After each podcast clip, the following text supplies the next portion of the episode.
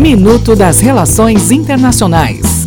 Olá, aqui é Adélio Araújo e essas são as notícias de hoje.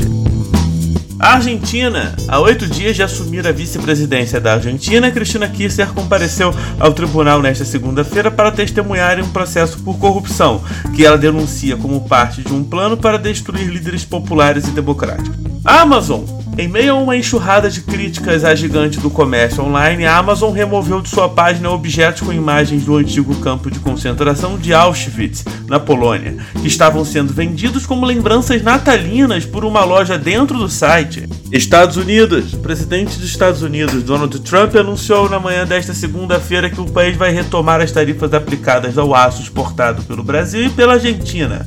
Ele atribuiu a decisão à desvalorização do real e do peso argentino em relação ao dólar. Até o próximo minuto. Enquanto isso, aproveite mais conteúdo no portal seire.news.